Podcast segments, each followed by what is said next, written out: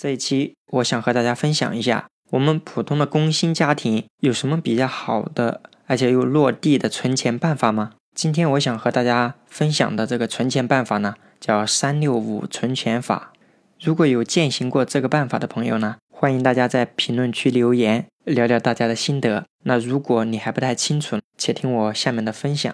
一般来说，我们一年大概有三百六十五天。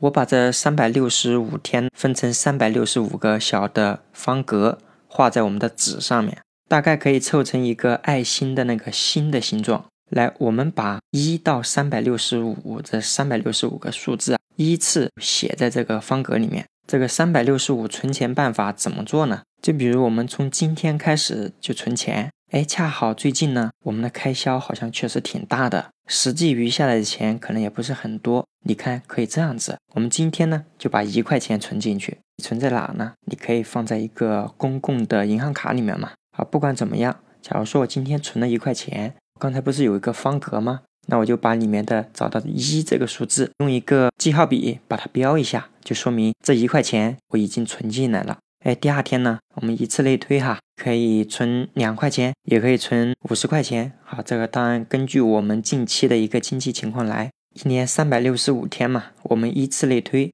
第三百六十五天的时候，我们就把当时要存的钱给它存进去就行了。这样一来呢，我们整个一到三百六十五这个方格不是全部都已经画完了吗？因为每一个数字我们只存一笔啊，就比如你已经第一天存了一块钱，以后都不用哪一天存一块钱了，你就存两块、三块、四块啊，就存你之前没有存过的钱。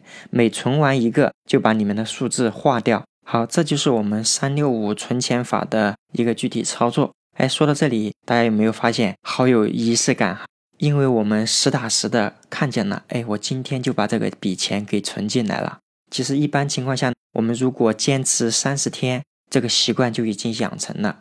而因为我们养成了这样一个存钱习惯，一年到头，我们就实打实的存下了这三百六十五笔。每一笔钱看似也不是那么多，你猜一猜，我们如果坚持这么三百六十五天，总共存下来多少钱啊？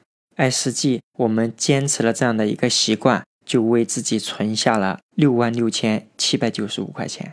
听到这里，可能你就觉得了，哇，一年存六万多啊！有的人可能觉得少了，有的人可能就觉得多了。因为我们说的这个办法不是普通工薪家庭来做的嘛？一般情况下，对于我们来说，可能一年余下个几万块钱到一二十万不等。哎，如果你觉得一年如果我家里存个六七万块钱有点多，那咱们其实可以这样啊。来，我们前面数字不是说是一到三百六十五吗？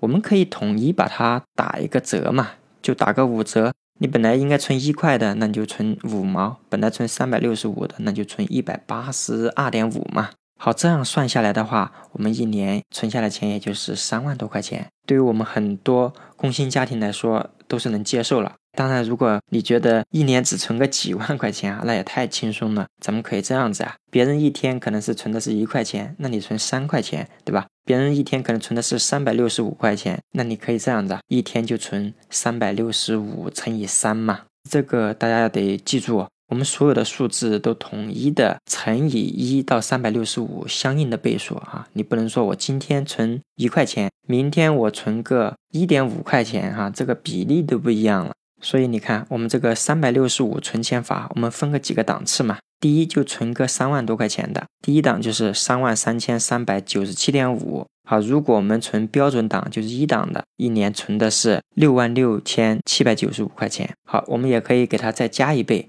那我们一年就是可以存下来十三万三千五百九十块钱了。如果我们每天存的这个基数啊是之前的三倍，我们一年可以存二十万零三百八十五块钱。好，三六五存钱法呢，我们就说到这里。你觉得这个办法是不是比较可行呢？